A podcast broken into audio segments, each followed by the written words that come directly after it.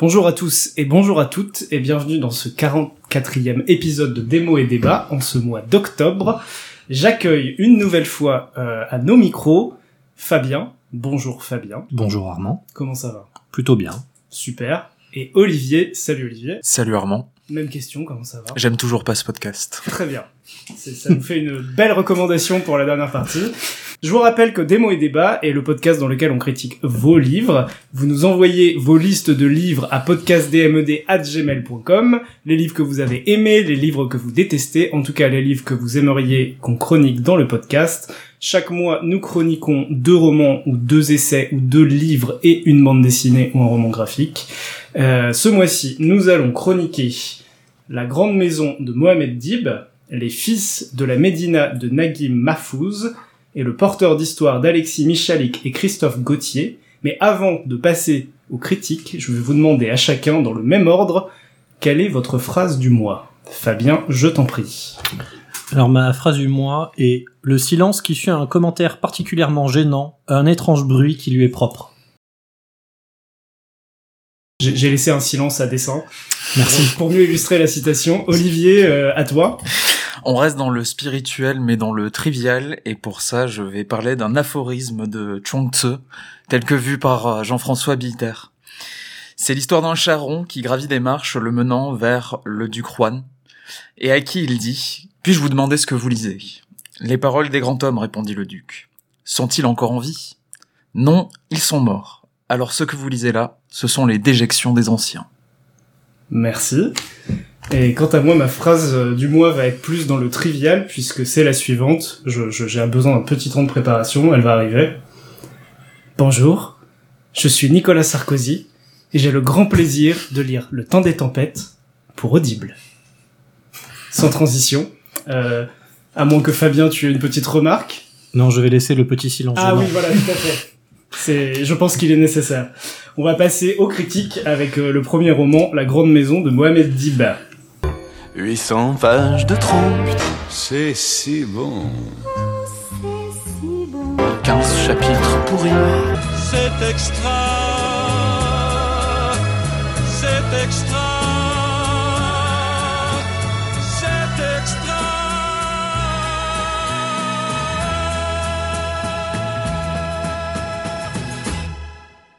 Alors, premier roman pour euh, cet épisode, La Grande Maison de Mohamed Dib. Mohamed Dib, écrivain algérien, roman paru en 1952. C'est le premier d'une trilogie de trois romans, et ça va avoir son importance sans doute dans ce que nous allons dire et dans la manière dont nous allons le disséquer derrière. Euh, très simplement, l'action se passe en Algérie en 1939 à Tlemcen, la grande maison, qu'est-ce que c'est? Donc, euh, comme son nom l'indique, c'est une grande maison euh, dans un quartier euh, pauvre de la ville qui s'appelle Dars Bitar.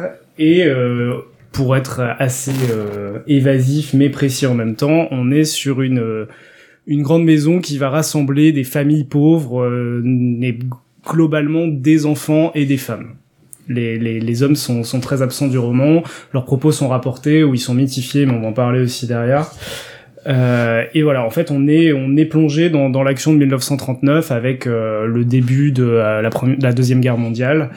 Et euh, voilà pour le pitch. On suit un petit peu les, les, les aventures. En tout cas, au début, on a une, une narration qui va qui va un petit peu euh, faire du ping-pong entre différents personnages. Mais le personnage le plus récurrent, c'est celui d'Omar, qui est le petit garçon.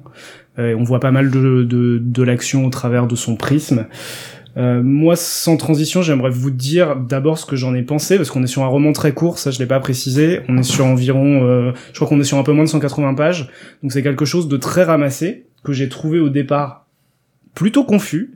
Euh, je pense qu'il y a un côté volontaire pour justement euh, souligner le côté euh, chaotique de ce qui se passe dans la grande maison, parce qu'il y a énormément de gens, les conditions insalubres et la pauvreté et le- les sentiments un petit peu un petit peu euh, voilà diffus, euh, le- la, la, la, la peur de, de comment on va s'organiser, de comment on va survivre, qui, qui est retranscrit, qui est retranscrite pour moi dans le dans la narration.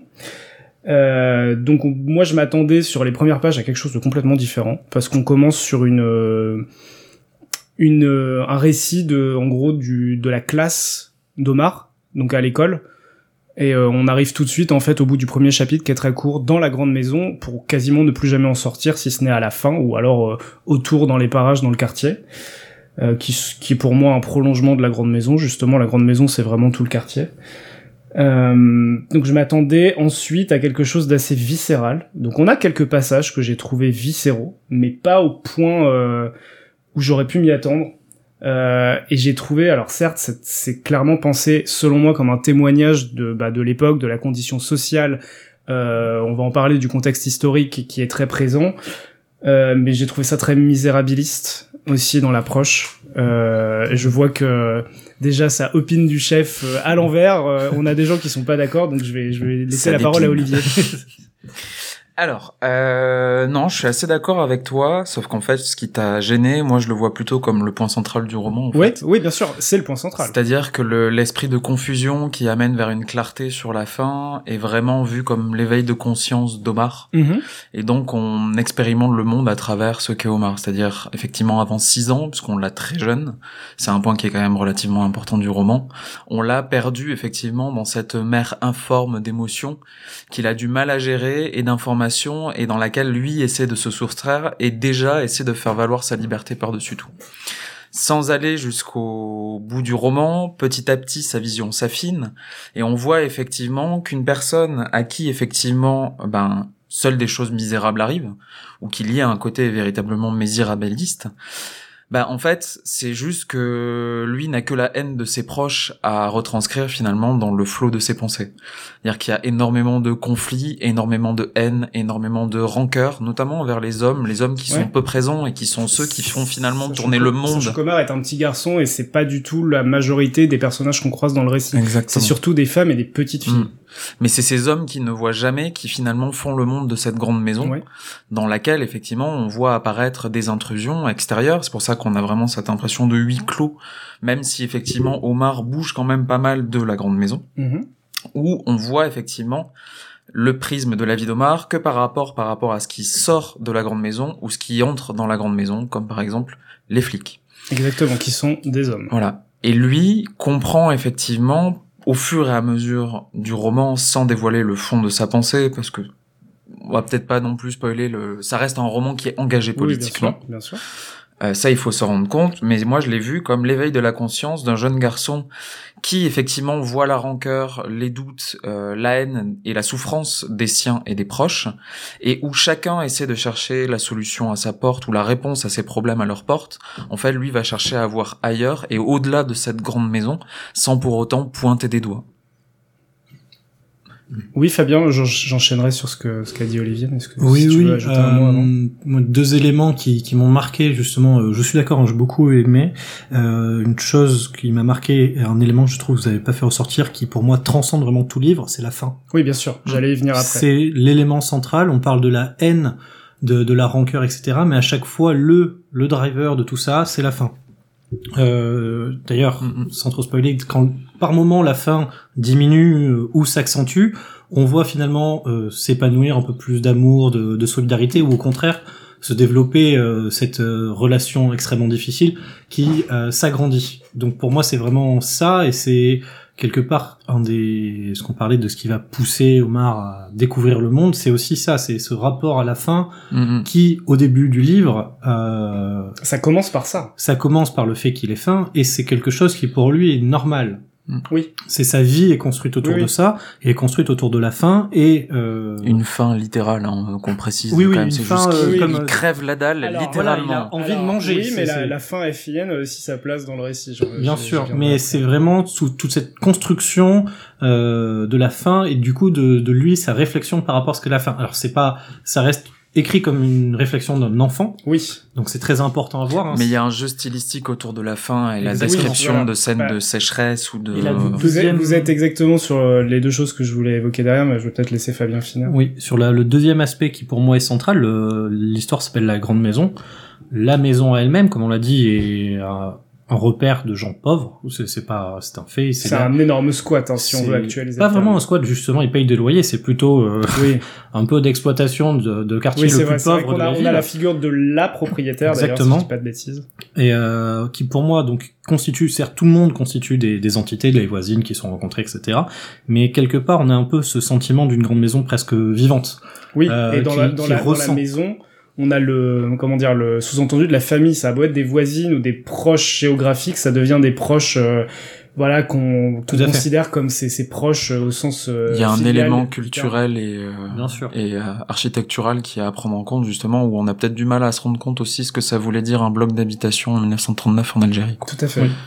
je reviens sur la partie de date Euh, moi j'ai pas eu le sentiment avant la fin du roman de d'avoir la date exacte du la date exacte n'est pas donnée on a une période globale mais On euh, sait que c'est avant l'entrée en Seconde Guerre mondiale. Voilà, mais ça, on, on reste du coup assez assez vague jusqu'à euh, des éléments qui nous sont donnés factuels où on comprend beaucoup plus ce qui se passe à la fin. On arrive à, vers la fin. ouais. à donner, parce qu'on peut le dire, c'est la fin du roman se passe à l'entrée en guerre euh, de la Seconde Guerre mondiale. Du coup, on arrive effectivement à trouver la date, mais jusque là, on a plus une période euh, relativement floue. Euh, et qui rejoint quelque part le point de vue d'un enfant qui Mhm. lui euh, la date exacte euh, quand il pense essentiellement à manger c'est pas quelque chose qui l'intéresse Oui. Mhm. C'est quelque chose de d'assez annexe. C'est- Alors, je voulais juste reprendre, enfin revenir sur ce que disait Olivier. Je sais plus quel mot tu as employé. Si c'était c'était pas l'éveil, Oui. euh, Domar. Mhm. Alors l'éveil, je pense que comme dit un peu Fabien, faut le prendre au sens d'un enfant parce que je pense que son éveil, il est pas conscient et forcément individuel et qu'il est quand même En fait, c'est juste sur le, la manière dont il va percevoir le monde et il y a une vraie fracture au fur et à mesure du roman ouais. sur le détail finalement de ce que tu vas percevoir à travers les yeux d'Omar. C'est-à-dire qu'il est fondu dans un tout pour la première Ouais. moitié du roman Mhm. et petit à petit finalement il va y avoir cette singularité qui constitue sa personnalité qui va apparaître petit à petit et lui-même va se construire en opposition notamment par rapport à sa mère Mhm. par rapport à la façon dont la mère a de gérer son foyer ou de gérer les problèmes du foyer ou d'analyser les problèmes du foyer. Et lui va se dire mais non, son analyse est complètement fausse. Et il va chercher à trouver des réponses qui sont ailleurs et généralement bah, surtout sur les voisins, les lettrés et les personnes justement qui vont mener une, un- tout ce sous-texte que l'on découvre notamment euh, à l'école euh, de la part des hommes qui disent des choses mais ne disent pas ce qu'ils ont envie de dire. Je suis pas complètement d'accord sur justement le fait que ce soit de plus en plus clair pour lui. Moi, je l'ai trouvé plutôt comme un enfant. hein, je trouve ça un peu normal au, au carrefour de multiples influences. Donc effectivement, il se départit de sa mère pour se tourner vers une figure masculine extérieure à un moment, mais j'ai l'impression que c'est quelque chose d'assez ponctuel et qui il va être mené, enfin il est jeune, il va être mené à voilà croiser autre chose qui va être la nouvelle chose qui va peut-être l'éveiller. Mais j'ai pas l'impression qu'il C'est pas forcément se faire réveiller, c'est juste la, la part d'un petit garçon qui finalement ne se voit que comme la partie d'un tout, Mhm. à savoir cette grande Bah, maison, oui, bien sûr. et où au final, bah, petit à petit, il va se rendre compte que c'est lui au sein de la grande maison.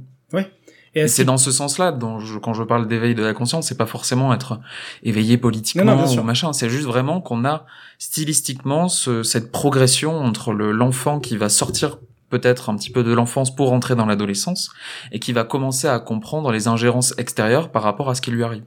on est comme on est sur un roman qui fait partie d'une trilogie. Moi, je l'ai, enfin, je le dis honnêtement, je l'ai moins senti comme ça. Enfin, j'ai pas vu ça comme une progression, mais plus comme une accumulation sur des sujets différents. Euh, bah, il y a une scène notamment où il découvre plus ou moins le sexe, très jeune d'ailleurs, dans la grande maison, qui est c'est une de mes préférées du livre, qui est très viscérale. Euh, mais voilà, on n'y revient plus du tout euh, dans la suite du roman. Mais où il comprend sans comprendre. Et là Bah, où exactement, on voit justement exactement. le trouble qu'il y a dans le- l'éveil, justement, bah, encore une fois, de ce, de ce petit garçon qui s'appelle Exactement. Et c'est pour ça que j'avais tiqué sur le côté de l'éveil, parce Mm. que pour moi, il comprend pas forcément ce qui lui arrive, Mm.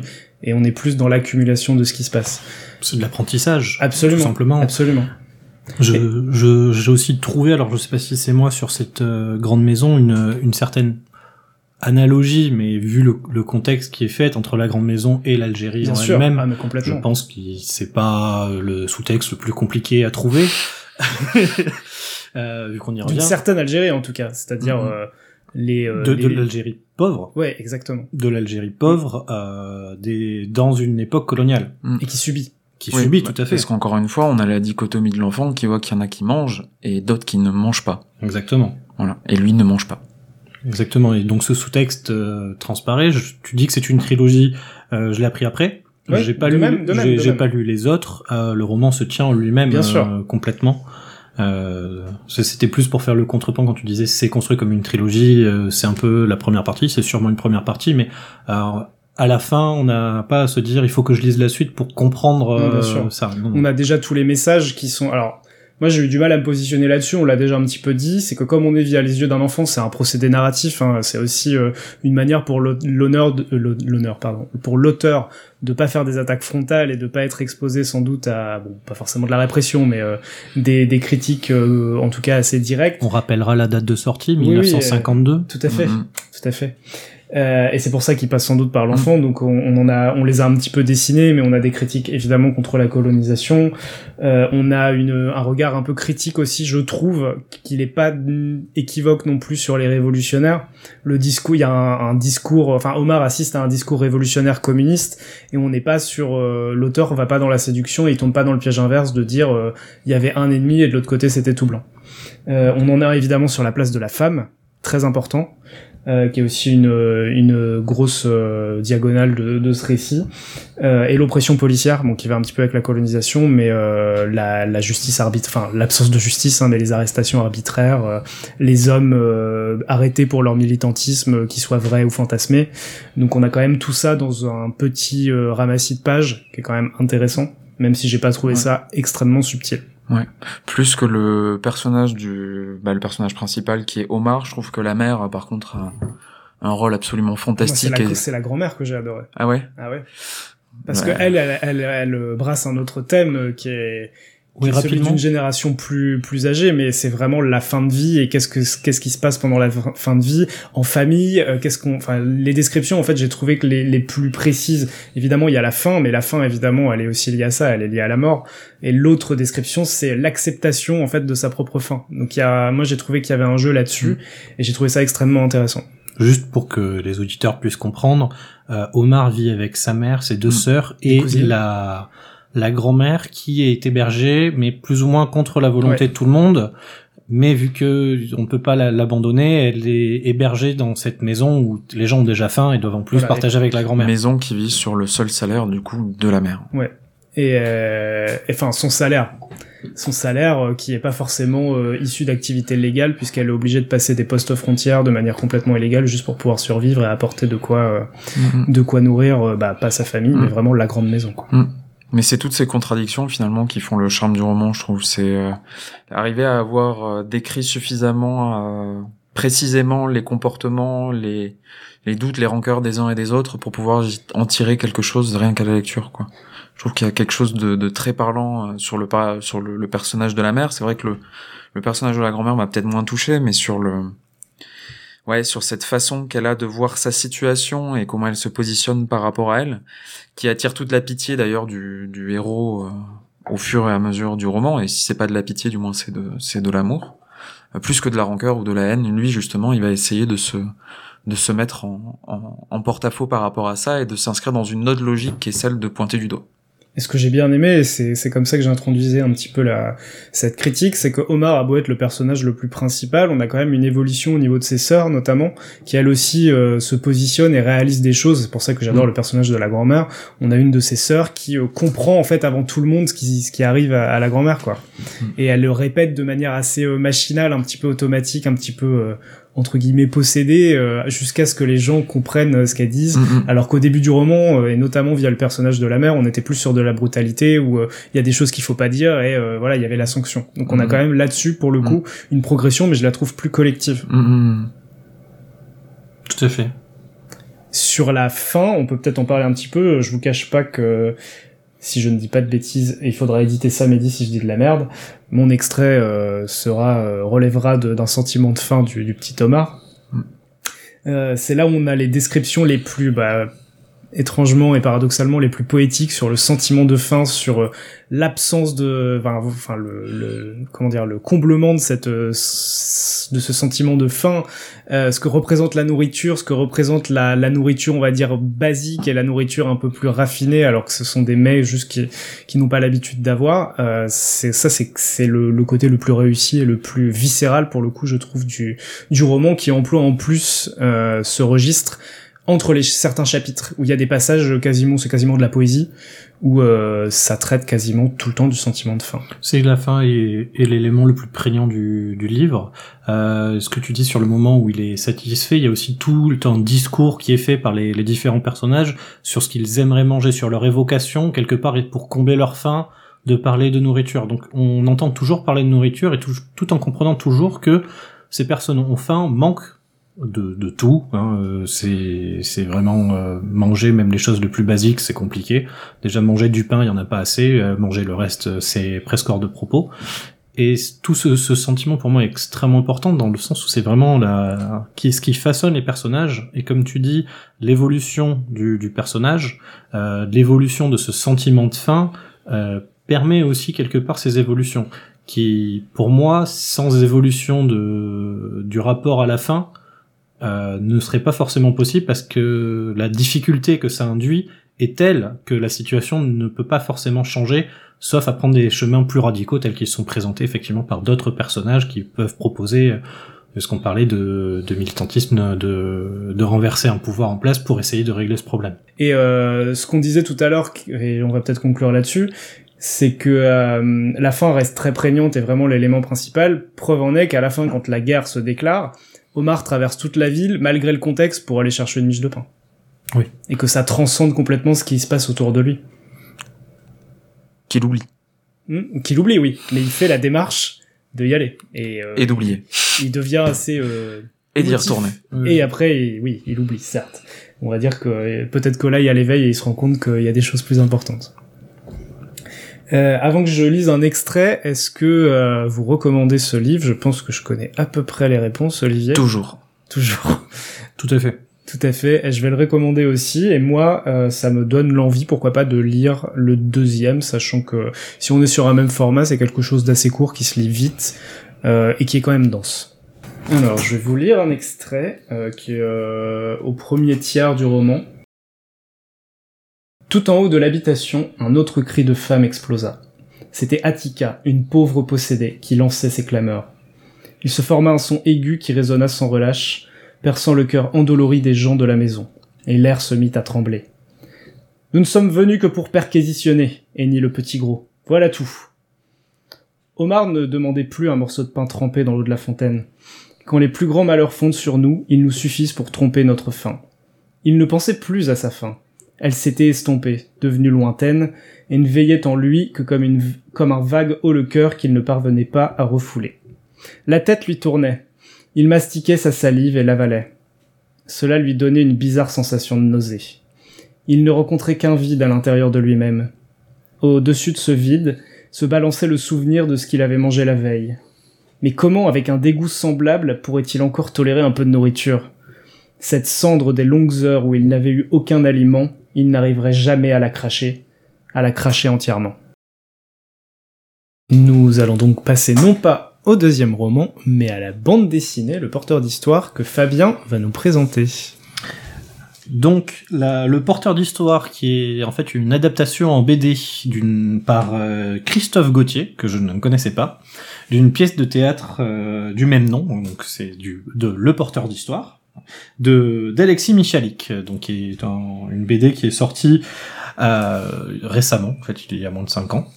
On peut, on peut préciser que c'est une pièce qui tourne depuis un long moment et qui a rencontré un franc succès, ce qui peut expliquer le fait qu'elle était adaptée en bande dessinée. Oui, je crois que de ce que j'ai lu, elle a eu des Molières en 2014, donc elle a dû sortir en 2013 ou 2014. Mm. Euh, donc une BD de, de 120 pages. Rapidement sur euh, de quoi ça parle, euh, on suit une perso un, un homme, un personnage qui va Martin ren- Martin. Martin Martin, on apprend son nom effectivement. euh, Largo récemment. Winch. Euh, et qui va rencontrer du, des personnes et qui va commencer à leur, euh, qui est intéressé par leur histoire et qui lui-même va raconter une histoire du coup. Et dans son histoire, une nouvelle histoire va apparaître et c'est une sorte de poupée russe d'histoire euh, qui permettent de faire d'avancer l'histoire principale euh, petit à petit avec des retours euh, sur le sur la première histoire. Euh, je n'en dirai pas plus sur euh, la de quoi le, le sujet, hein, c'est vraiment ça. On va croiser plein de personnages historiques. Oui, car c'est porteur d'histoire au singulier, donc la grande histoire peut-être. Alors qu'on en croise plein des porteurs d'histoire. Oui, parce qu'effectivement, plein de porteurs d'histoire dans le sens où tout le monde va lui-même se mettre à raconter une histoire.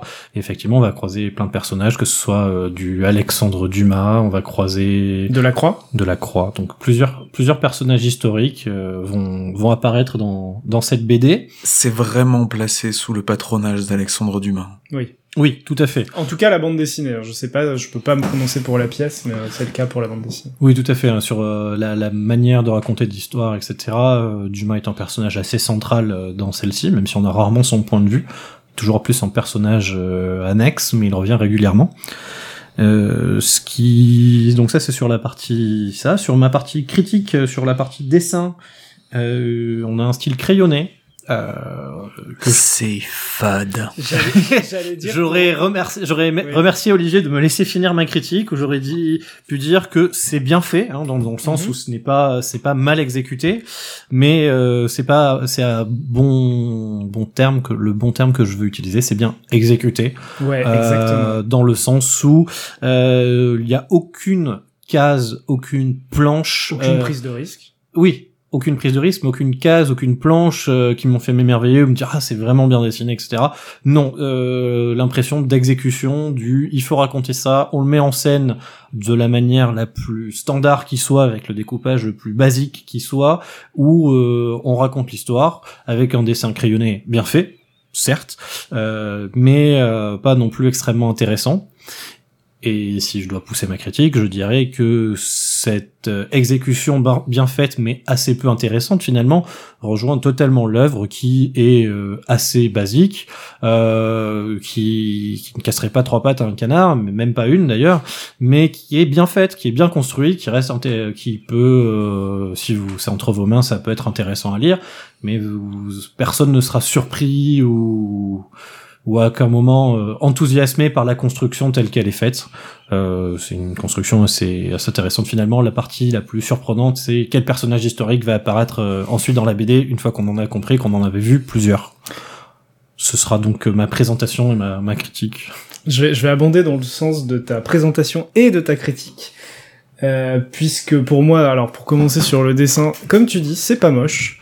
Moi, le, le terme que j'emploierais pour le, le bouquin en lui-même, la bande dessinée, c'est-à-dire le dessin et le récit, c'est efficace. Mais pas forcément au sens le plus euh, amélioratif du terme, voilà. Euh, le dessin, ok, c'est crayonné, mais c'est quelconque. Euh, la seule force que j'ai pu trouver, c'est comment euh, Christophe Gauthier, du coup, vu que c'est lui qui dessine, euh, croque les personnages historiques. Voilà, c'était comme tu disais, euh, on, va voir qui, on, on attend un petit peu qui va se révéler au fur et à mesure des pages. On a juste envie de voir comment ils sont dessinés. Est-ce qu'on les reconnaît? Parce que si on a des souvenirs de nos cours de, de je sais pas, de la de la sixième à la terminale, on va peut-être se rappeler de certains personnages qu'on a vus dans des manuels d'histoire ou chez Stéphane Bern ou d'autres références tout aussi euh, bas du front. Mais je trouve que ça colle bien à la bande dessinée justement. Euh, on n'est pas surpris.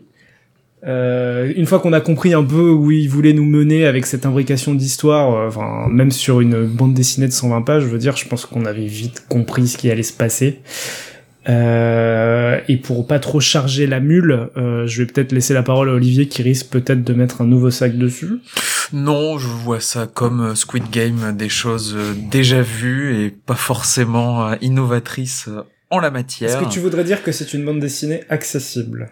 Oui, Voilà. Donc très trois- divertissante. Ouais, fait. sous le patronage de Alexandre Dumas, c'est-à-dire que c'est très premier degré, on va avoir une histoire à propos d'histoire, et il faut pas forcément s'attendre à plus ou à avoir un sous-texte sur, Bah, même sur sur, autre chose que ce même que sur l'histoire en fait. Ouais. Oui, Et en fait, a- c'est du vu et revu au final euh, dans la manière dont c'est construit. Mais effectivement, ça reste très divertissant. Il y a pas de souci.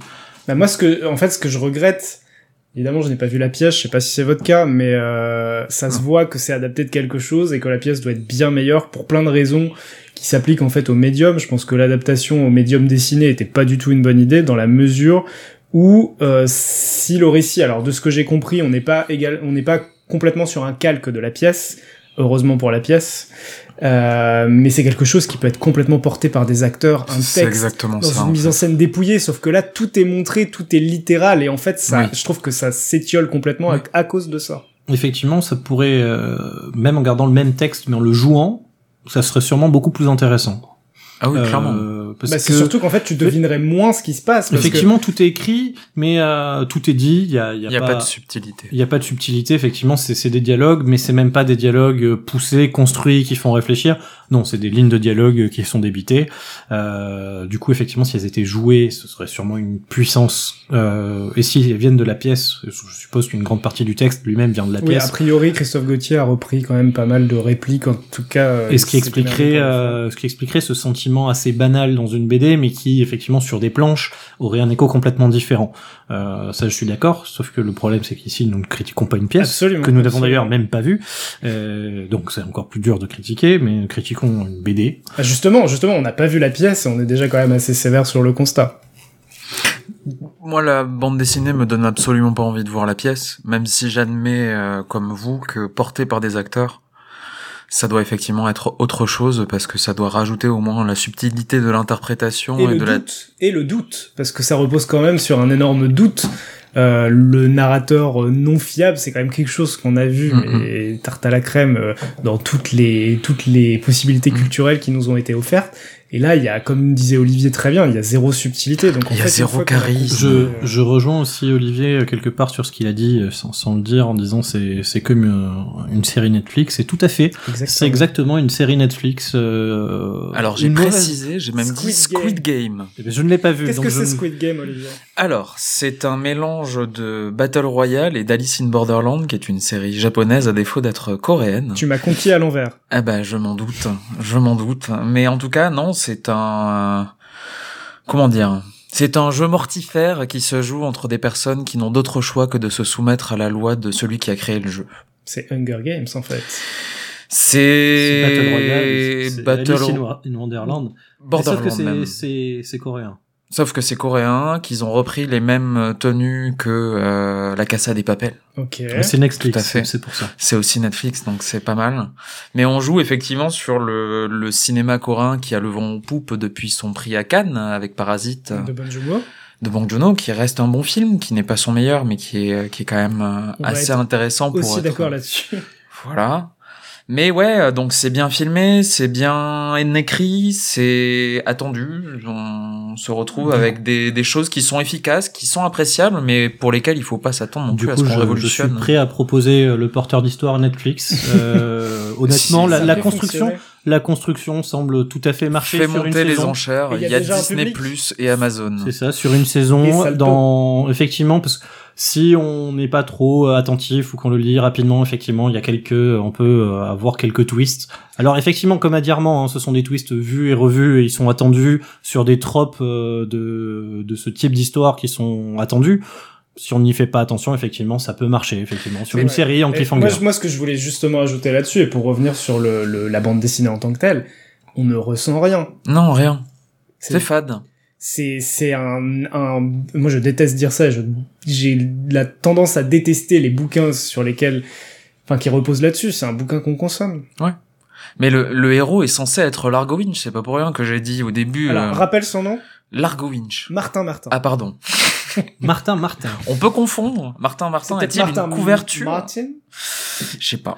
Non. Mais toujours est-il que ouais, c'est censé être un mec qui a de la tchatch, de la gouaille, et qui est censé embobiner Et tout le monde ne marche autour. non mais pas. c'est ça justement c'est pour ça que je parlais Ouais. du médium théâtre de duquel vient la bande dessinée Ouais. c'est que toute sa tchatch est est présentée sous forme d'ellipse on Ouais. ne voit jamais la tchatch Ouais. on nous demande d'accepter j'ai raconté une histoire donc j'ai réussi à avoir tel truc et il réussit à avoir tout En avion. un bateau par exemple. Mais surtout, du coup, quand lui parle pour raconter une histoire, euh, vu qu'à côté, il- on l'a vu euh, par une ellipse réussir à avoir quelque chose, euh, on s'attend à quelque chose de grandiose et l'écriture tombe à plat totalement dans le sens où on a l'impression qu'il nous fait une lecture Wikipédia euh, de ce qui s'est passé. Bon, c'est bien, mais euh, je donnerai pas euh, une- n'importe quoi que je possède à quelqu'un qui me fait une lecture Je veux dire, Wikipédia. par exemple, par exemple, 20 euros? Par exemple. Mais il y a une belle morale quand même, c'est que finalement, raconter des histoires, ça permet et de manipuler, et de se foutre de la gueule des gens, J'allais dire et ça. surtout du lecteur. Et de Est-ce vendre que, une BD. Est-ce que c'est pas justement le ce que réussit à faire cette BD, c'est-à-dire qu'elle ce qu'elle euh, magnifie ou dénonce, on sait pas trop. C'est pas est-ce que c'est pas ce qu'elle réussit? Non. C'est-à-dire elle raconte des histoires, quelle que soit la qualité de l'histoire, on a quand même écouté l'histoire. Oui, Oui, mais on en a oui. rien retenu. Et ça, on va pouvoir en parler avec le prochain livre. C'est juste, euh, je rebondis là par contre quand tu parlais de, du patronage de Dumas.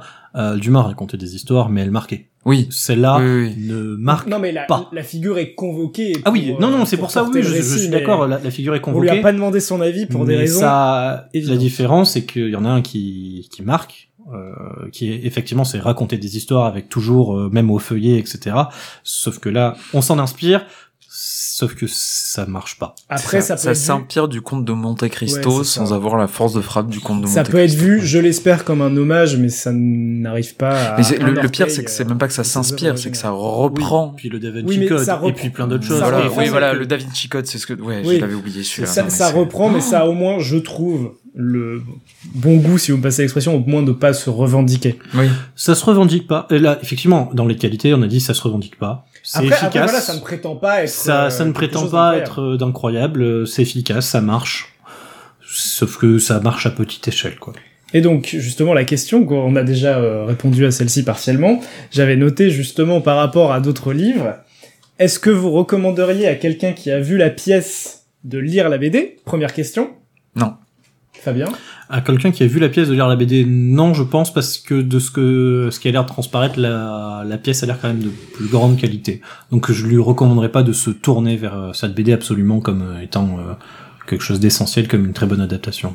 C'est un triple non, parce que j'avais j'avais aussi euh, cette réponse. Et inversement, quelqu'un qui a lu la BD, devrait-il aller voir la pièce? Oui. Je pense. Je pense. Moi, j'ai Pour euh, ne Ouais. pas s'arrêter à cette Ouais. impression. Ouais. Je dis pourquoi pas parce qu'au final, je pense que ça gâche quand même ce qui peut faire le sel de la pièce. Mais on l'a déjà dit, euh, elle doit, enfin, elle doit et c'est quasiment certain euh, compter complètement sur la force des acteurs, Oui. de la mise en scène et euh, enfin voilà tout ce qu'il y a justement de subtil entre la mise en scène qui va combler l'absence de décor et l'absence de contextualisation physique Mhm. qui est bah, en gros la faiblesse de cette bande dessinée. Dans ma recommandation de lecture, si cette BD tombe entre vos mains, lisez-la. Dans tous les cas, vous passerez pas un mauvais moment. Ce sera, ce sera ça. Par contre, ne faites pas un détour pour aller la chercher, c'est peut-être pas non plus utile. Si vous pouvez la lire en bibliothèque, lisez-la en bibliothèque. Exactement. Si vous pouvez la lire dans un relais sans payer, lisez-la dans un relais sans payer. mais- Si vous pouvez la voler, volez-la. Alors, vous avez juste à raconter une histoire au vendeur. Non, mais en vrai, moi, je, je, je vais être un peu plus tranché, je ne la recommande pas. Bon. Fabien va quand même nous en lire un extrait pour vous illustrer la, la, la plume et les- l'adaptation des répliques de la pièce. Vous m'excuserez, j'ai beaucoup de mal à faire transparaître le dessin à l'oral. Tout le monde a une histoire. Vous, vous avez une histoire. Venez de me la raconter. Votre fille, sûrement, a une histoire. Moi, je porte une histoire. J'ai un jour croisé la route d'une histoire tellement incroyable, tellement extraordinaire, qu'elle a changé ma vie, qu'elle est devenue ma vie. Ah, racontez-nous. Ah non, non, non, c'est trop long. Ah, mais je vous préviens, on est très mauvais public. C'est pour ça qu'on aime les livres. On les ouvre, on les ferme. Si votre histoire nous ennuie, on vous le dira. Eh bien, il l'a fermé, et je pense Je suis déjà beaucoup plus porté par l'interprétation que par le texte lui-même. qu'il a porté l'histoire. Ah, bah ça. Euh, sur ce, nous allons passer au dernier roman, Les Fils de la Médina de Nagui Mahfouz. Et pour ce dernier roman, c'est Olivier qui va nous le présenter. Alors, ça tombe bien, parce qu'à partir du moment où j'ai fermé ce livre, j'ai eu envie de le rouvrir, et je vous propose d'ailleurs de faire le premier rodo-livre des mots et des bas, et d'avoir ma voix qui- Lecture intégrale, combien de Lecture pages déjà? intégrale de 650 C'est pages. parti. Écrit petit. Oui, Écrit petit, voilà, donc c'est quand vous voulez, moi je, je suis chaud, n'hésitez pas, appelez-moi. Je tiens aussi à dire que Olivier il est la version originale de cet auteur égyptien. Tout à fait. Mais la version originale en français. Exactement. Alors, on va parler du coup des Fils de la Médina de Naguib Mahfouz, qui est un auteur égyptien né le 11 décembre 1911 au Caire et décédé le 30 août 2006. Il faut le replacer tout simplement parce que c'est le premier prix Nobel de la littérature arabe qu'il a obtenu en 1988 et c'est d'ailleurs le dernier. Si vous avez envie d'avoir plus d'informations sur sa vie en tant qu'auteur, je vous invite à écouter un podcast sur France Culture qui est excessivement bien fait, qui est euh, qui a pour interview son éditeur français qui est chez Actes Sud. Nous avons ici du coup Les Fils de la Médina. C'est un roman parabole qui a été publié en Égypte en 1991, en dépit des interdits religieux en vigueur en Égypte, mais il faut quand même souligner que Naguim Mahfouz a été poignardé par un fondamentaliste religieux le 14 octobre 1994. Les raisons de cet attentat sont forcément claires et multiples, étant donné qu'on n'a pas forcément toute la finalité de cette histoire. Toujours est-il qu'il y a une chose qui a dérangé à cette époque, c'est que Naguim Mahfouz a décidé de faire un roman où il parle du religieux en l'ancrant dans la trivialité du populaire. Naguim Mahfouz est un auteur éminemment connu en Égypte, qui a connu une enfance bourgeoise, qui est un ancien philosophe, mais surtout un fonctionnaire d'État pendant 37 ans. Ici, ce à quoi il s'attaque, c'est à la religion, mais surtout à la parabole. On a un roman qui est défini en cinq parties. Ces cinq parties reprennent la figure de quatre figures majeures de la religion, des trois religions monothéistes d'ailleurs, on Des- pourrait des dire. Non, religions trois, monothéistes. trois, ouais. Ouais, des Oui, trois oui. grandes religions monothéistes. Et on a ce dernier chapitre qu'on va pour l'instant laisser un petit peu de côté, tout simplement parce que il faut voir que tout ce roman est une progression vers ce dernier chapitre. C'est un roman à clé. Un roman à clé qui reprend la transcription des Écritures saintes dans l'ère des hommes, dans un quartier populaire du Caire, quartier qui, s'il est forcément fictif étant donné que nous sommes dans une œuvre de fiction, est largement et très librement inspiré du quartier de naissance de Naguim Mahfouz, qui porte le même nom. On y retrouve donc, au fur et à mesure des chapitres, les paraboles des histoires d'Adam, donc qui portent le nom d'Adam sur ce premier chapitre, de Galate, qui est Moïse, de Cassim, qui est Mohamed le prophète, et un dernier, qui va s'appeler Rifa, Jésus. Le dernier chapitre, lui, va se concentrer quant à lui sur Arafat, qui est une figure d'un alchimiste. Pour poser les bases de notre conversation, je vais juste parler de trois choses qui m'ont marqué sur ce roman. Tout d'abord, nous avons un roman qui s'intéresse à la vie des hommes. La vie des hommes, la vie des hommes du quartier. La cyclicité du temps, Exactement. le fait que ça se répète. Nous avons une vision justement des porteurs d'histoire qui est beaucoup plus intéressante que ce que l'on a pu avoir dans la bande dessinée éponyme. Et enfin, nous avons finalement, sur toutes ces périodes et sur chacune de ces figures du prophète, des personnes qui s'érigent en porte-à-faux face à l'oppression. Cette oppression, qui est toujours est menée de la part de puissants, envers les plus faibles. On a vraiment une vision marxiste centrée autour d'un rapport de force et de domination, où il y a un certain matérialisme historique qui se concentre sur un territoire, qui est le Waqf. Ce Waqf se divise en trois catégories de population identifiées dans chacune des histoires l'intendant, qui représente la force d'administration et la force politique, les, Wat- Les foutous. les les qui sont la force policière, ou du moins les gros bras, qui sont généralement au service de l'intendant, La répression. la répression. Répression que a de toute façon du mal à maintenir et que ça n'intéresse pas l'intendant de maintenir.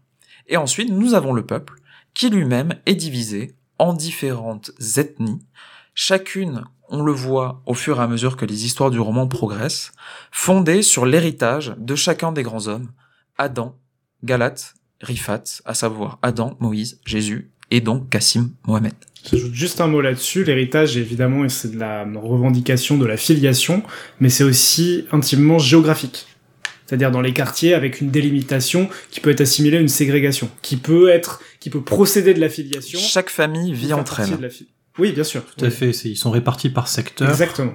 mais euh, du même quartier, même quartier qui reste la Médina, Mhm. c'est-à-dire la vieille ville, qui est Gamalia, qui est propre en ce nom, et qui est donc le quartier populaire de naissance de Et Mahfouz, au est- centre du Caire. qui est construit autour de d'une grande maison, pour reprendre le titre d'un roman précédent, euh, dans laquelle se concentre euh, bah, en fait le lieu de pouvoir, notamment exercé par l'intendant.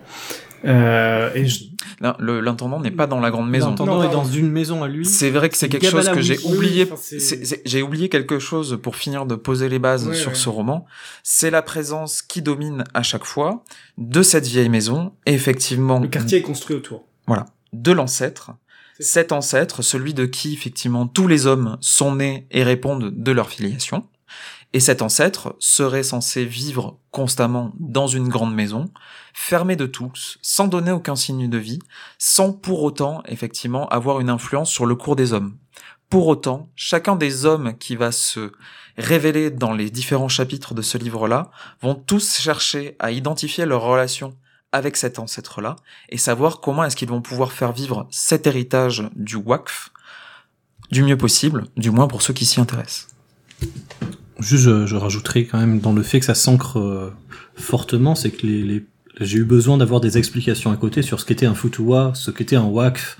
Alors, Euh, qui c'est sont- expliqué dans la préface. Bien sûr, mais si, si on ne lit pas cette préface, on, on peut perdre quand même des, Ah oui, des bien sûr. éléments qui sont des éléments de contexte Mhm. et dont parlait Olivier Oui. dans cette euh, le fait d'ancrer dans le trivial, euh, je pense que pour un Égyptien, c'est des choses qui vont de soi. Le fonctionnement d'un de découpage administratif euh, de- d'un quartier m'éch- égyptien m'échappe euh, de base. Complètement, ce que veut dire Fabien, je pense, c'est qu'il faut lire la préface. Oui, lisez D'ailleurs, la préface. traduction française est excellente. Tout à fait. Oh, oui, oui, oui. Là, il y a aucun souci là-dessus. Alors, excellence. euh, Je, je ne sais pas à quel point, euh, en tout cas, elle est extrêmement agréable et très fluide à lire. Et Ne lisant pas l'arabe égyptien, euh, je vous avoue, ça se trouve, il y a peut-être du per- de la perte en, traduction, mais je ne m'avancerai pas là-dessus. Je me contenterai de dire qu'effectivement, euh, la traduction est effectivement excellente. Je, je vais remercier Olivier pour la présentation et je vais lui demander sur quel axe il veut qu'on commence à aborder ce, ce récit parabole qui est touffu Hmm. en termes de longueur et en termes de thème. Et je lui souhaite bon courage pour cette réponse. Alors, pour commencer, moi j'aimerais plutôt évoquer l'aspect stylistique. Mhm. L'aspect stylistique qui finalement, du coup, on l'a, je l'ai un peu évoqué en, en, en filigrane sur ce que j'ai dit précédemment, c'est-à-dire qu'on est vraiment sur le ton de la parabole religieuse. Donc c'est un type de récit, un type d'histoire qui est excessivement particulier, qui se revendique de la tradition de toute façon orale, ce qui se ressent à travers ce roman-là, c'est un roman qui est parlé et où on a un ton qui pour moi évolue finalement, puisque finalement chaque histoire nourrit la, la suivante Mhm. et Ouais. où on arrive sur ce dernier chapitre-là avec un ton qui est complètement différent de tous les autres chapitres. Ça beaucoup tient au- plus dense. Ça tient au personnage, je pense que Ça tient au personnage, mais il y a de toute façon une volonté d'écriture. Ce chapitre est plus court que les autres, Mhm. il est plus dense, et il a un ton qui est beaucoup plus grinçant et beaucoup plus désabusé que l'intégralité Ce des qui- histoires Ce précédentes. qui s'explique. Moi, je vais être un peu Oui. moins, enfin, plus nuancé sur le style oral. Moi, j'ai trouvé ça très écrit et j'ai adoré. J'ai trouvé Oui. ça, enfin, il y a des, c'est, c'est, alors déjà, c'est pas pompeux. Euh, c'est quand même euh, assez euh, direct dans le style, en tout cas sur euh, l'action et euh, bah même on n'a pas de description euh, à non plus finir, euh, mais on a des passages régulièrement qui sont des envolées poétiques, lyriques, très courtes, hein, mais euh, vraiment régulières, moi qui m'ont scotché.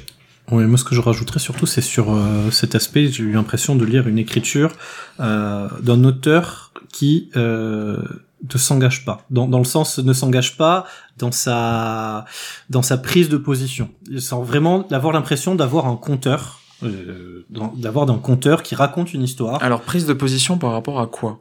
Euh, vraiment dans la position du narrateur, euh, dans le, le narrateur, et ça rejoint, rejoint pour moi la parabole où on raconte une histoire euh, sans dire qui est gentil, qui est méchant, personne n'est pointé du Ouais, doigt. On est ça quand même censé tirer des le, le- morales. je peux, peux finir si ça vous dérange pas.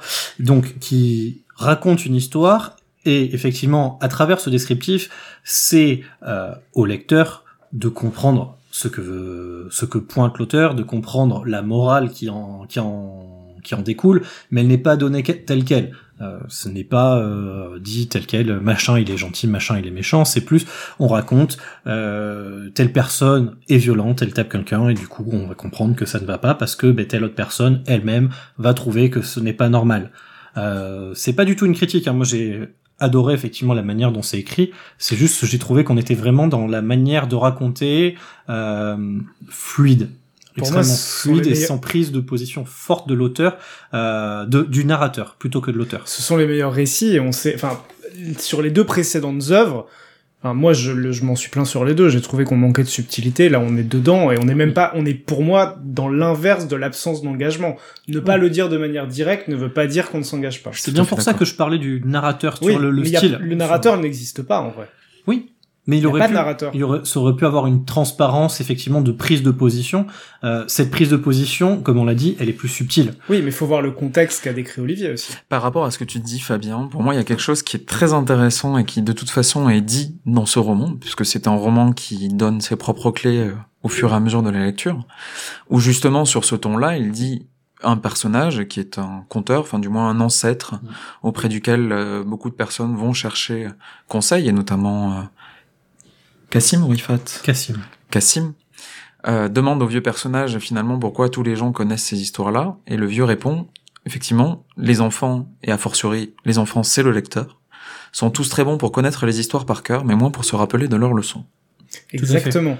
Et euh, on a, euh, au fur et à mesure donc euh, de ce roman qui est parabole certes, mais linéaire, on a un rappel des histoires qu'on a lues dans les précédents chapitres par le prisme des conteurs ou des chansonniers, qui sont donc euh, réexposés aux personnages. Voilà, ça re-ancre le contexte.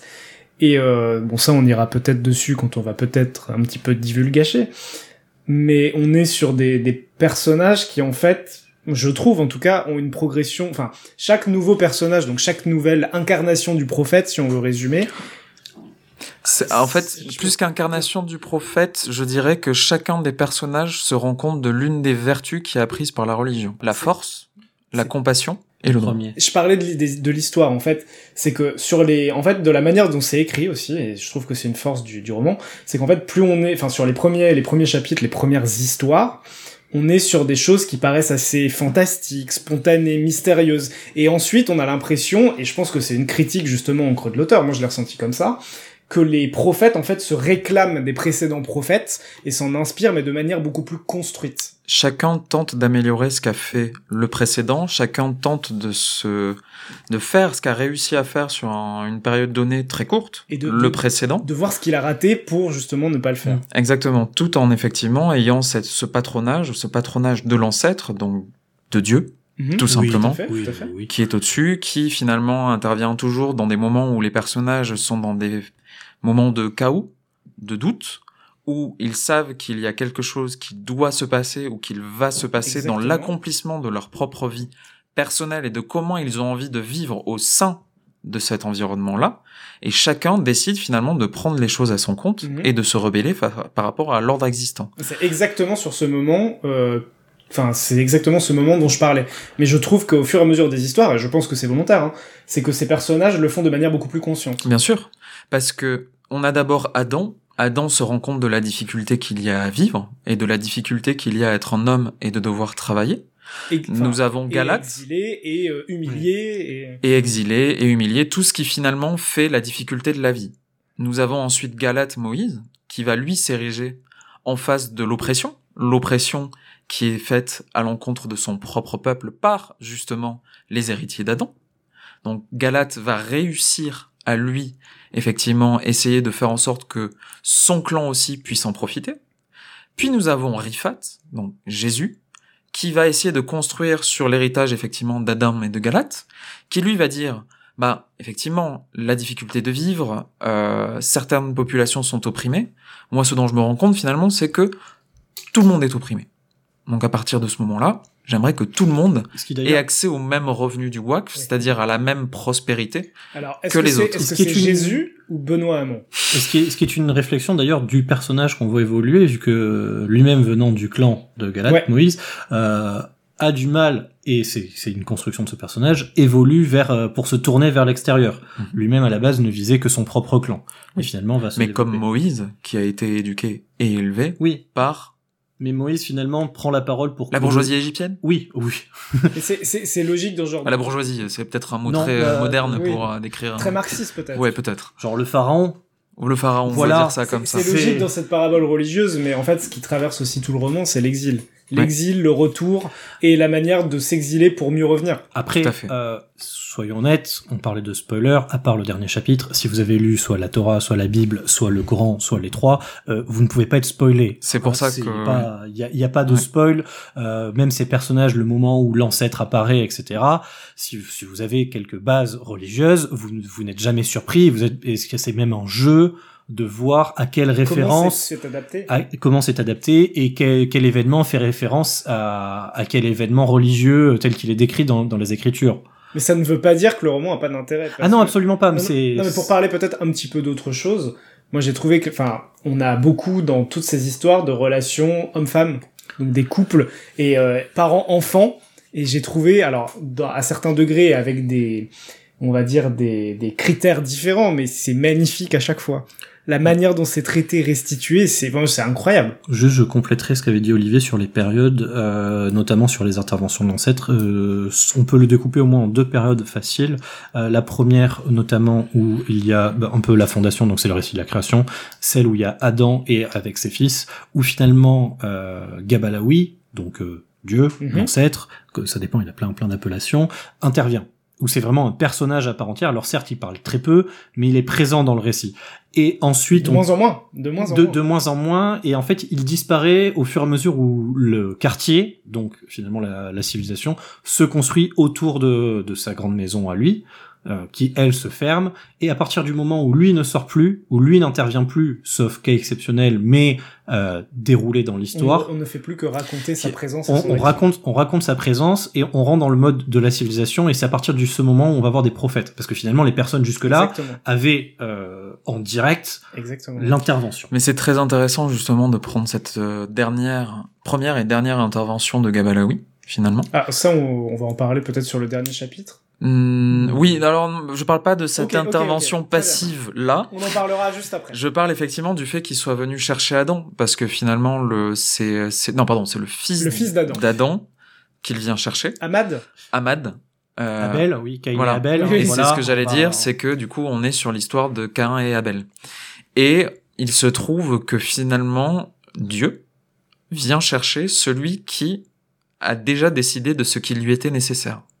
Celui qui voyait qu'il n'y avait aucun finalement but à vouloir retourner dans cette grande maison, mais plutôt de reconstruire une grande maison ou du moins Mhm. d'accepter finalement ce qu'il allait pouvoir avoir ailleurs. Ça se termine de manière tragique. Spoiler alert, Il meurt. il meurt.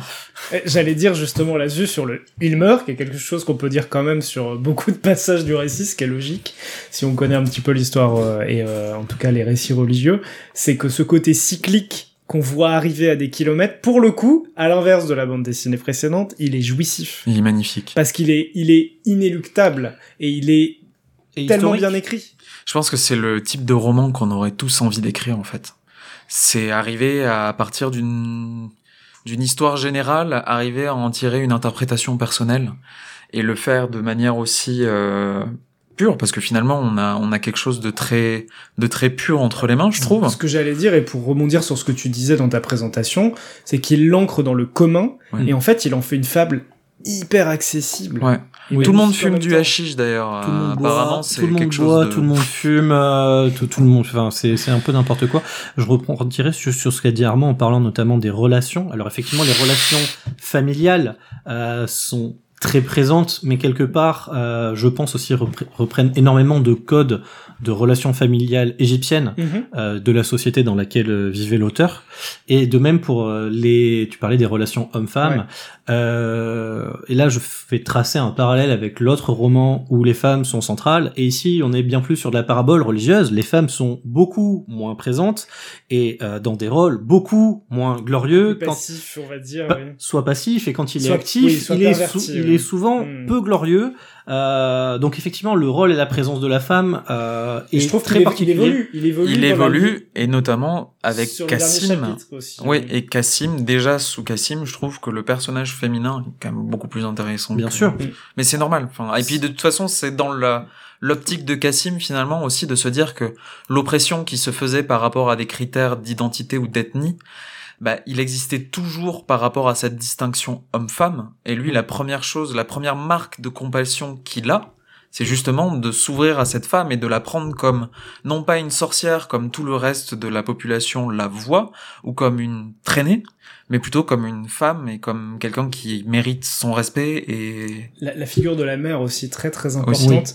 Euh, Peut-être pour avancer un petit peu, euh, avant qu'on parle du fameux dernier chapitre qu'on a qu'on a maintes fois évoqué, et ce sera du spoiler, donc on vous préviendra avant.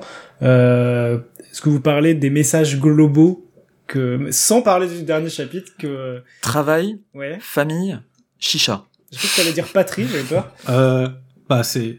Vous avez lu euh, le Coran? Bah voilà. Oui, non mais Et, c'est- et, et- et je le dis pas dans un sens de critique, hein, c'est vraiment, de toute façon, les, les paraboles qui sont faites, les prophètes qui sont mis en avant, sont les, les, les prophètes les plus connus euh, des, des grandes religions monothéistes. Euh, on nous fait d'ailleurs le la vision est bien donnée qu'il s'agit finalement de la même religion. Oui, C'est- le quand même ancêtre. C'est le même ancêtre, c'est bien rappelé, et que finalement, et c'est une position En fait, ce euh, que qui ça existe, montre, c'est les, les similitudes les dans les mécanismes, etc. les, mécanismes, l'évolution.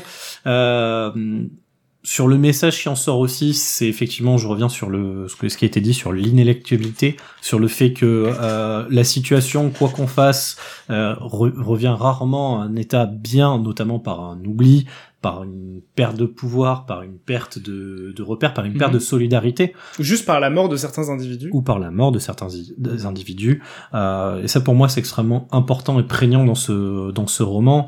Euh, chacun, finalement, chaque message qui est porté, donc, alors c'est c'est tel que je l'ai ressenti, vous les avez peut-être ressentis différemment, mais pour le premier prophète, c'est un peu la, la force de la loi qui est extrêmement importante. Euh, on doit suivre la loi pour se respecter.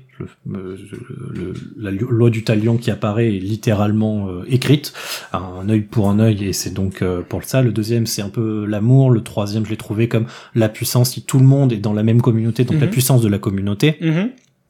Donc qui sont à chaque fois des messages qui sont assez vrais hein, il n'y a, pas de souci là-dessus Et mais universel. et universel mais euh, ce que montre l'auteur c'est que malgré ce message si on l'oublie et si on n'essaie pas de le renforcer et si on n'essaie pas de travailler dessus euh, automatiquement on va retomber dans des périodes euh, ben, finalement d'oppression où les personnes qui auraient pu plutôt ou moins se libérer à travers la religion, et c'est ce, ce qui est montré quand même, il y a une sorte de libération qui peut arriver, euh, peut être aussi vite reperdue, et quelque part même avec la question un peu de la, de la fierté mal placée qui va permettre de retomber un peu dans, dans cette situation précédente. Ah, je vais ajouter juste quelques trucs là-dessus avant que Olivier tu, tu ne complètes. Je vais faire écho à ta présentation, c'est que j'ai un peu tiqué quand t'as dit que c'était une vision marxiste des choses, mais en vrai c'est totalement le cas, puisque mais mais mais des deux côtés, des deux côtés, parce que je trouve que l'auteur l'auteur, un petit peu comme dans bon de manière beaucoup plus subtile et étayée que dans La Grande Maison, euh, donc va critiquer la société de classe, va critiquer la domination, les rapports de domination, mais aussi critiquer euh, la perversion des leaders révolutionnaires. Oui. C'est-à-dire qu'ils vont être dévoyés et au final ils vont devenir eux-mêmes les leaders qui oppressent. Tout et ça c'est le côté inéluctable et très pessimiste en fait. Ouais, pour moi, pour terminer le sentiment et abonder sur ça et enfin conclure, je pense que c'est le moment de, de parler de mon extrait parce qu'il Mhm. s'inscrit typiquement là-dedans. Et en fait, sans rien spoiler de tout le reste, finalement, c'est aussi ce de quoi parle le livre, c'est sa conclusion. Du coup, la citation, c'est La peur et la haine s'apesantirent à nouveau sur le quartier, mais tous supportaient les exactions avec courage et opiniâtreté, confiants dans l'avenir. Patience, disait-il. Tout a une fin, même l'oppression. Le soleil finira bien par se lever et nous verrons la chute du tyran. L'aube viendra pleine de lumière et de merveilles. Éternel recommencement. Euh, pour terminer peut-être sur ce roman, vu qu'on a, on a eu déjà l'extrait d'Olivier, quelques mots sur le dernier chapitre. Si tu veux bien nous le resituer. Alors, ce dernier chapitre va parler de Arafa. Arafa, c'est le dernier prophète. C'est Du livre. Mais voilà, on va suivre du coup euh, Arafa qui va arriver bien longtemps après Cassim, Rifat, Galat et Adam et qui va se confronter aux mêmes problématiques que les autres. Pour moi, je vais partir du coup sur la partie de divulgage où je vais parler de mon interprétation parce qu'il y a quelque chose de très important, une clé de lecture. Bonjour, c'est Mehdi. Je me permets d'interrompre Olivier car nos chroniqueurs vont désormais analyser la dernière partie du livre qu'ils jugent très importante, mais vont de ce fait divulgacher la fin de l'histoire. Si vous voulez éviter ce spoil, vous pouvez donc passer de 7 minutes la lecture de ce podcast. Bonne écoute. La figure de l'alchimiste, pour moi, n'est pas neutre. Tout simplement parce que si l'on regarde l'alchimiste et ce qu'il a pu finalement représenter, notamment dans la production intellectuelle de ces 70 dernières années, c'est un sujet d'intérêt excessivement important pour la psychologie analytique et Carl Gustav Jung. Cette figure de la- de l'alchimiste. Je dirais juste une chose par rapport à ça. L'alchimie ici est montrée comme une nouvelle religion. Il y a une chose à savoir, c'est qu'Arafat tue Dieu. Il rêve d'accéder au savoir de Dieu, de s'emparer de son carnet, celui qui sera censé lui permettre de pouvoir gérer le Waqf et les biens du Waqf de manière équitable pour tous. Finalement, on y voit une lecture très nietzschéenne de l'homme, une lecture où Dieu est mort et où finalement l'homme se réifie lui-même et Dieu existe en l'homme et seule sa capacité à pouvoir finalement s'en sortir est ici mise à preuve. Mais pourtant, selon l'auteur, elle est tout aussi vaine que les autres, tout simplement parce qu'il remplace un totem par un autre. Ouais. Il y a peut-être quelques autres interprétations qui ne sont pas contradictoires. Je vais laisser Fabien proposer la sienne. Alors, euh, sur la partie effectivement qui est une partie vaine, je suis d'accord. Sur le fait qu'il tue Dieu, non, il ne tue pas Dieu. C'est extrêmement important. Non, non, c'est même poussé dans le roman, dans le sens où il ne tue pas. euh, nous, nous sommes dans du spo- spoiler Il alert. provoque la mort. Euh, de il Dieu. provoque la mort de Dieu et on apprend plus tard que Dieu lui dit que ce n'est pas grave. Euh, sur la figure de l'alchimiste, moi la manière dont je l'ai lu, euh, c'est pas une figure euh, métaphysique, c'est la science tout simplement. La science qui euh, pas directement, mais finalement de manière indirecte, va tuer l'esprit de Dieu euh, quelque part. Effectivement que se confier seulement dans la science, et je reviens sur cette- ce prophète, a une particularité, contrairement aux autres, à aucun moment il ne parle à Dieu. À aucun moment, même, surtout, Dieu lui parle. Ce sont des propos rapportés. Euh, oui, non, mais même lui-même ne le, ne le croise pas. Non, non, bien sûr, c'est ce que je te dis. Alors C'est que les autres- l'interaction qu'ils ont, elle est complètement indirecte. et On ne sait pas si Il elle n'y est... croit pas. Oui, Dieu est quelque chose c'est de trivial pour lui. Oui, et surtout, Ouais. et surtout les autres euh, enclenchent, ont déjà des idées avant, mais enclenchent leur action après avoir communiqué avec Dieu ou entendu son Ouais. message. Bien sûr. Là, ce n'est pas le cas. Donc, la science en tant que telle est une chose. Elle ne tue pas directement Dieu, mais cause en partie sa perte. Ce qui est là où je suis d'accord avec Olivier, c'est effectivement ce qu'il montre, c'est que c'est pas un totem. Il faut pas s'en en- s'en suffire.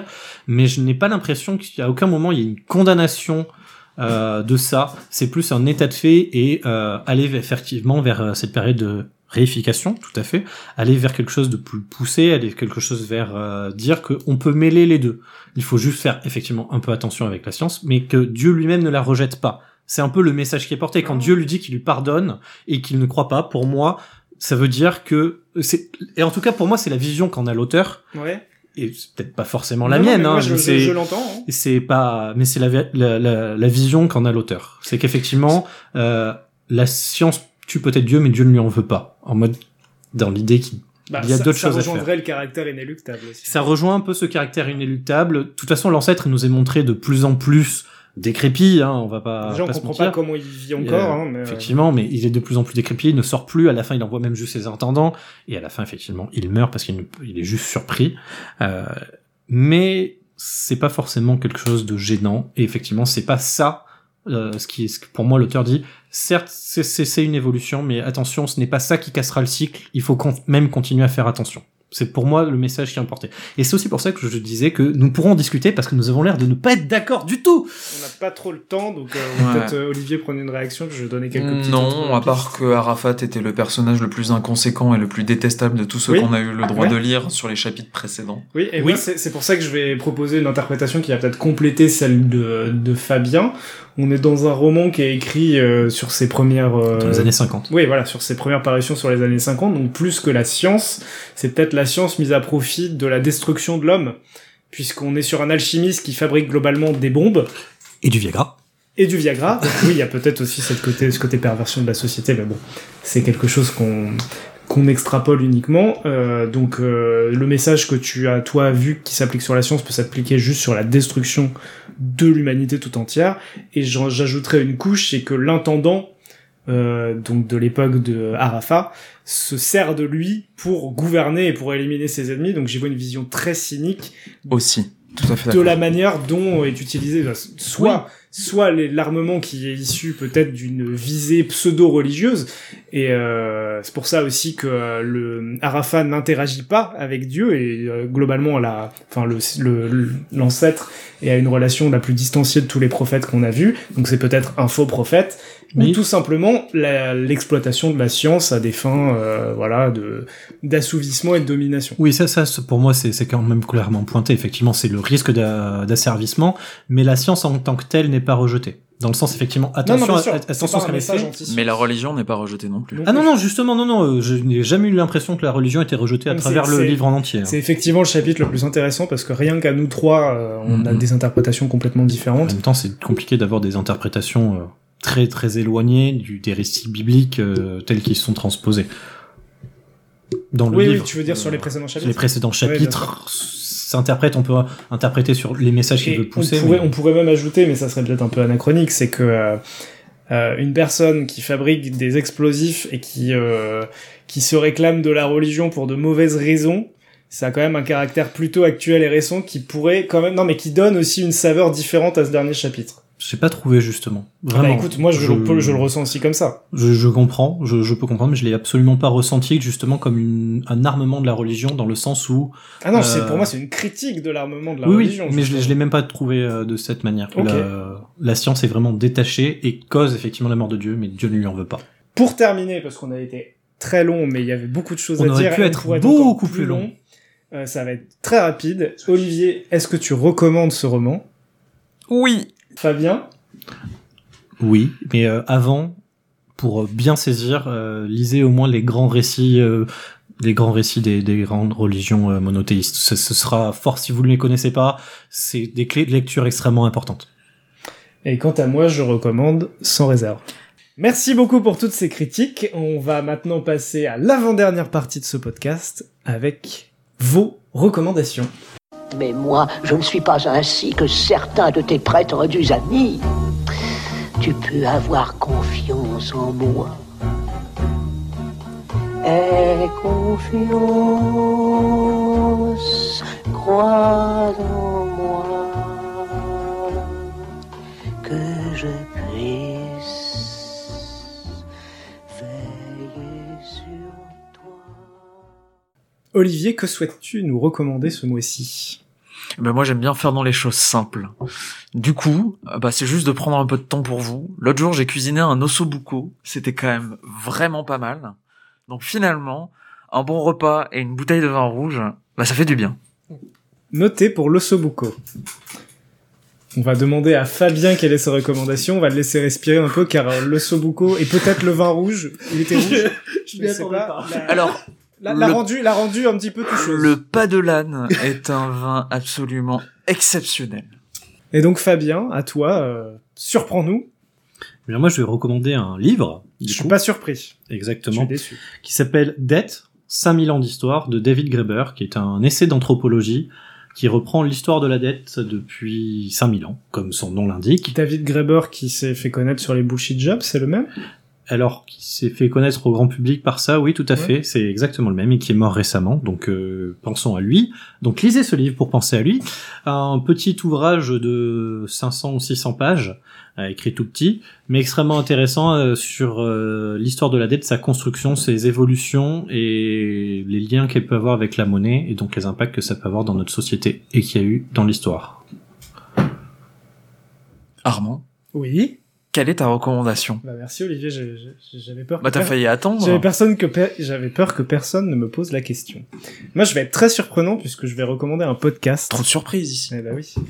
Je vous recommande un duo d'épisodes de LSD, la série documentaire de France Culture, pas Ah, la drogue, hein, le, dommage. le, le podcast.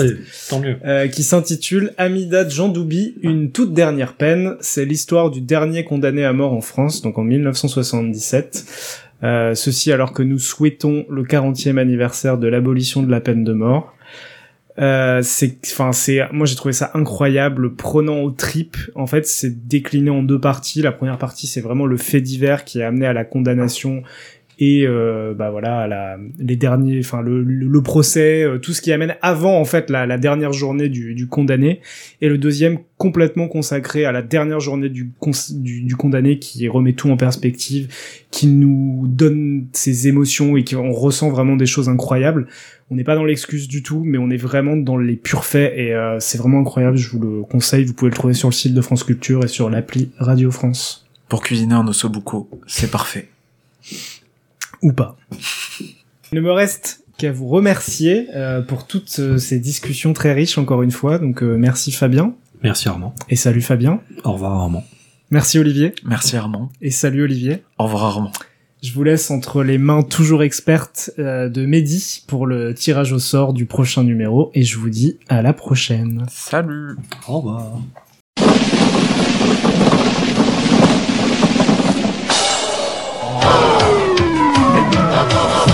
Bon, Et merci Armand pour la transition. Et en effet, on va passer au tirage au sort. Comme tous les mois, nous tirons trois livres parmi l'ensemble des livres que vous nous avez proposés.